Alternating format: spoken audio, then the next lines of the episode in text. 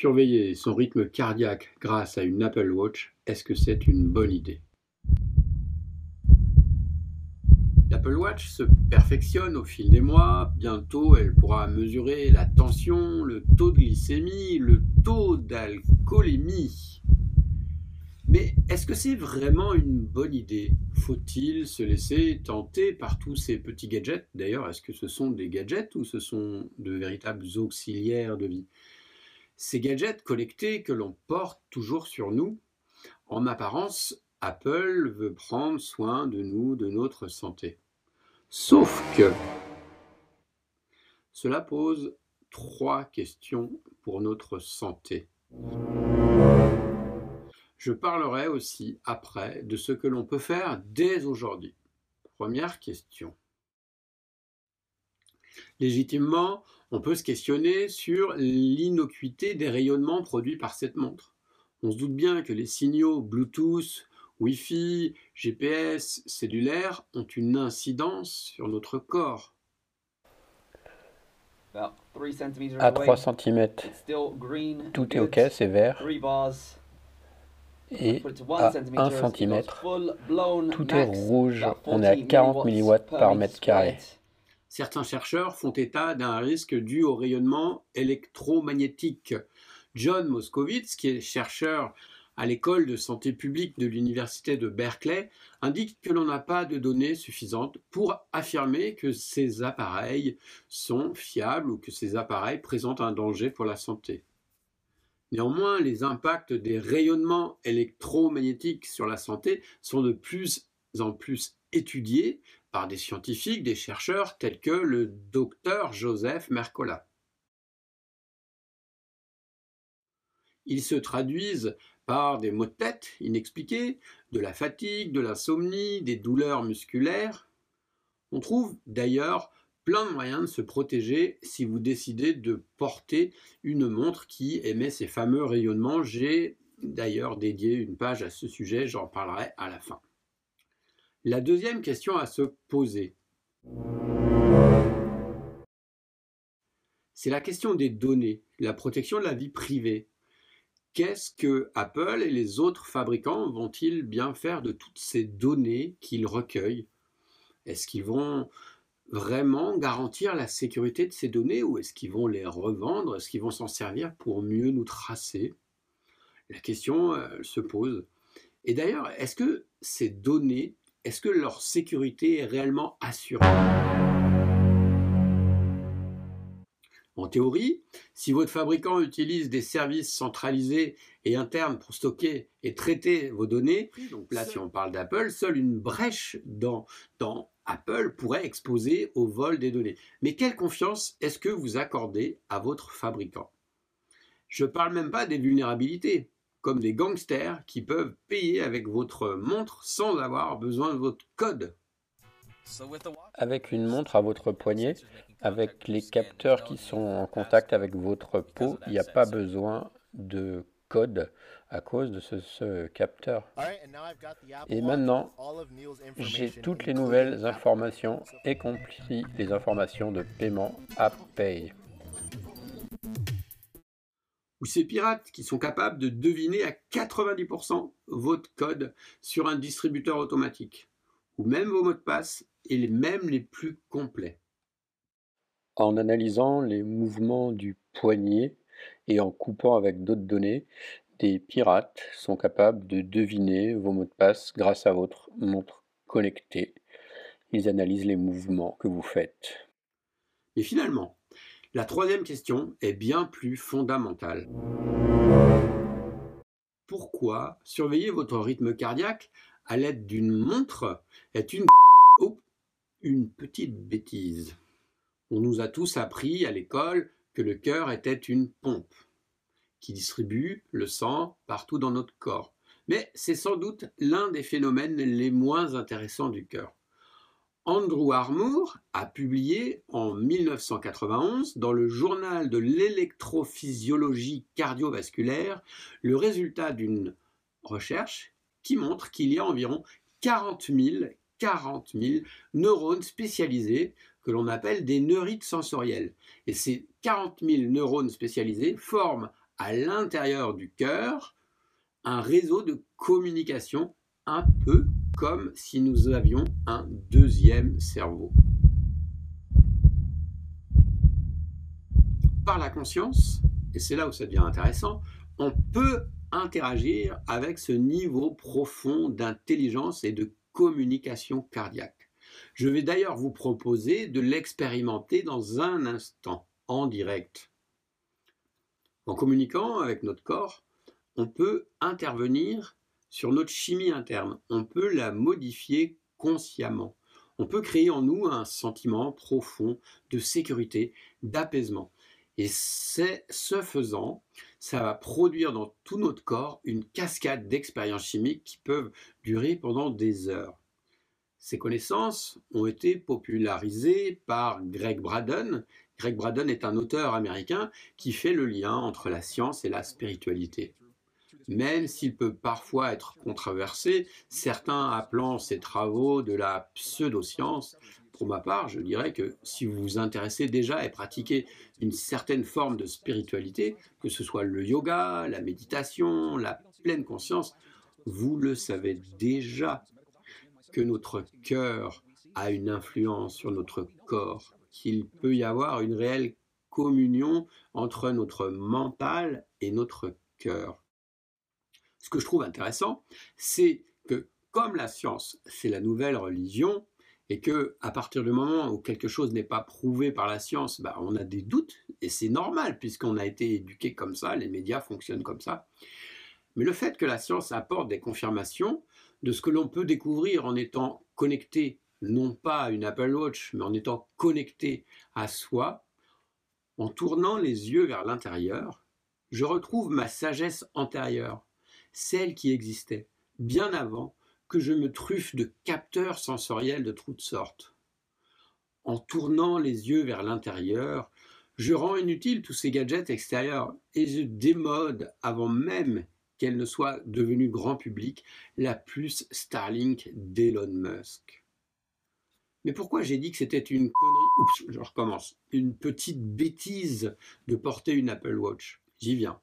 Ces capacités que l'on a en nous depuis le début de l'humanité, depuis dans les ADN il y a 200 000 ans, on avait déjà pu trouver les preuves de l'existence de ces phénomènes. Et donc si la nature nous a dotés de ces capacités dès notre arrivée en tant qu'être humain, c'est qu'elles sont sans doute importantes. Et ces capacités que l'on a en nous, que l'on a reçues, si, si on ne les utilise pas, elles vont s'atrophier. Un peu comme quand, lorsque l'on est immobilisé dans un lit suite à un accident, nos muscles s'atrophient.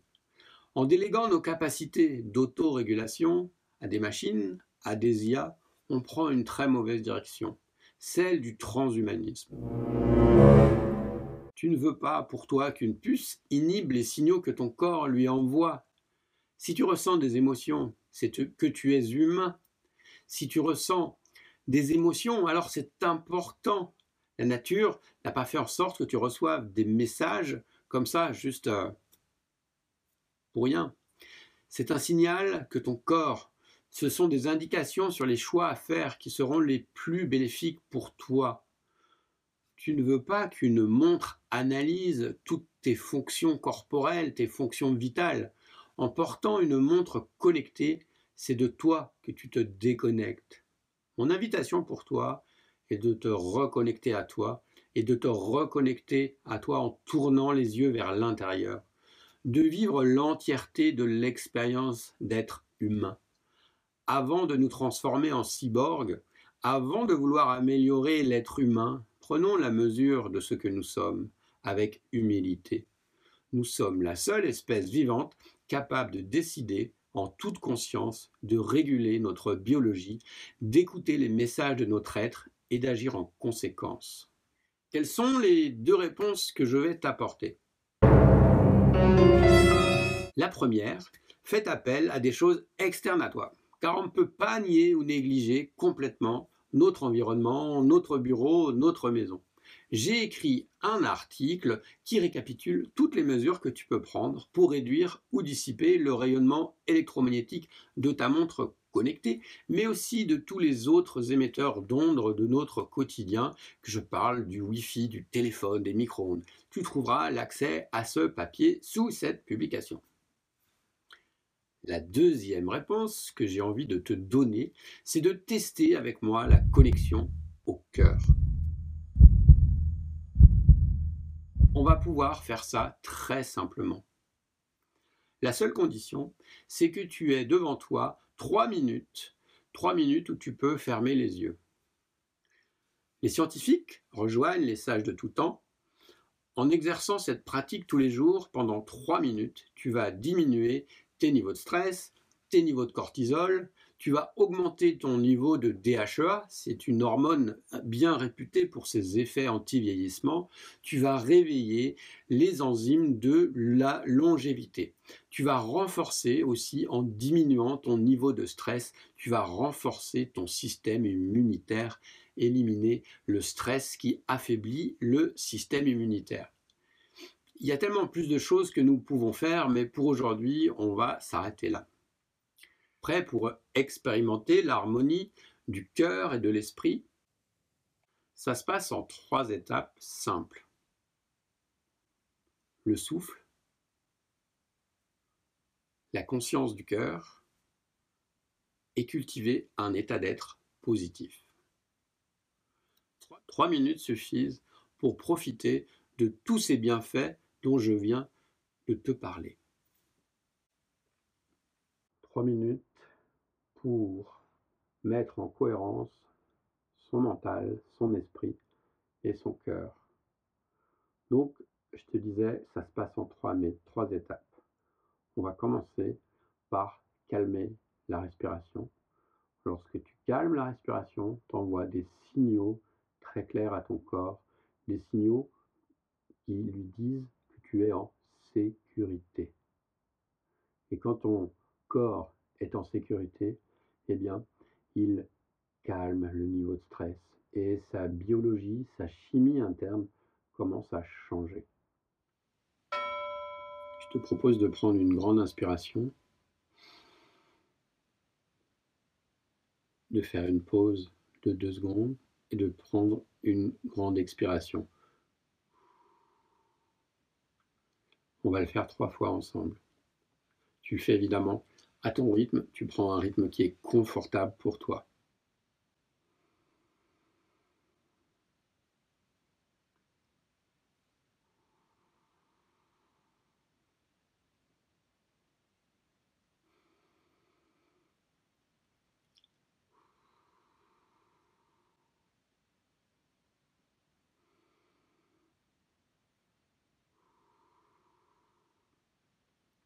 On continue en faisant des inspires plus courts que tes expires.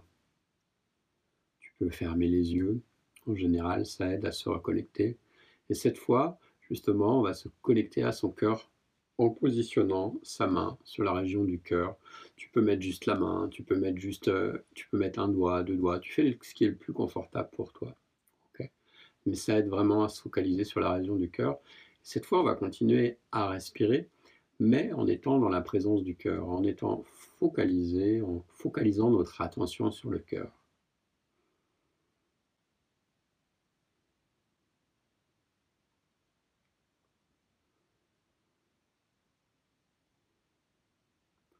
En faisant ça, on fait comme une bascule, on passe du mental au cœur.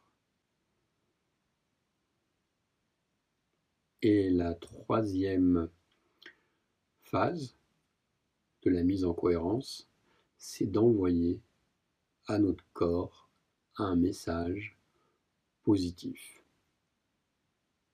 On peut utiliser la joie, la bienveillance ou la gratitude, et encore plein d'autres émotions positives. L'une des plus faciles à ressentir étant la gratitude. On va se focaliser sur la gratitude. Pourquoi tu as de la gratitude aujourd'hui? Pour ton corps, pour tes oreilles, pour la vie, pour ta maison, pour ton chat, pour ton enfant, pourquoi tu as de la gratitude, pour le soleil, pour les nuages, pour la pluie, pour les fleurs, pour la mer. Voilà, je te laisse trouver. Et on continue à inspirer et expirer en ayant des expires plus longs que les inspires. En étant relié à notre cœur et en cultivant cette attitude de gratitude par rapport à la vie. Donc je te propose maintenant qu'on le fasse pendant trois minutes ensemble.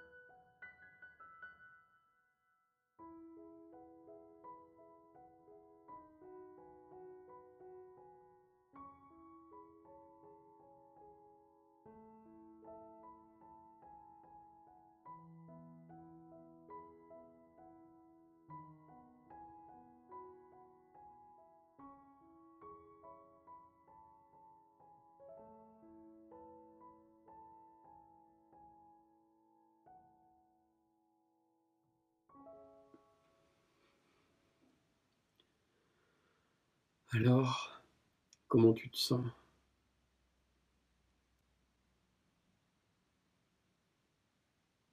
Moi, en tout cas, je ressens un état profond d'apaisement, de bien-être. Et j'ai déjà parlé de tous les bénéfices. Il y en a plein d'autres, on en reparlera dans d'autres vidéos.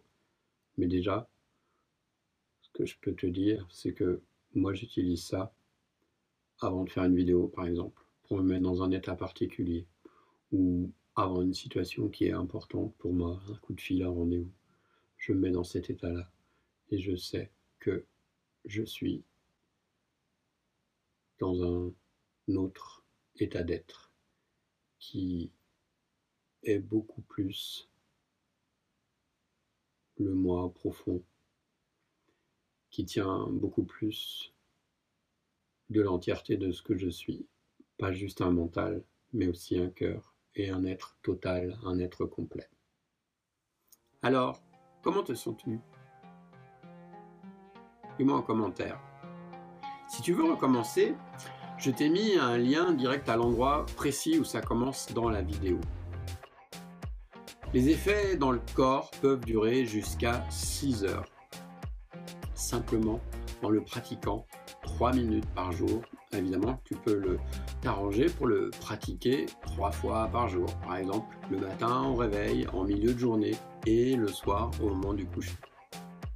Et si tu le fais tous les jours, je ne suis pas sûr que tu auras encore envie de porter une montre connectée qui te déconnecte de toi. Si tu veux en savoir plus sur cet autre gadget qui pourrait bien changer ta destinée, ou si tu préfères approfondir ta collection avec ton cœur et ton esprit, c'est ici.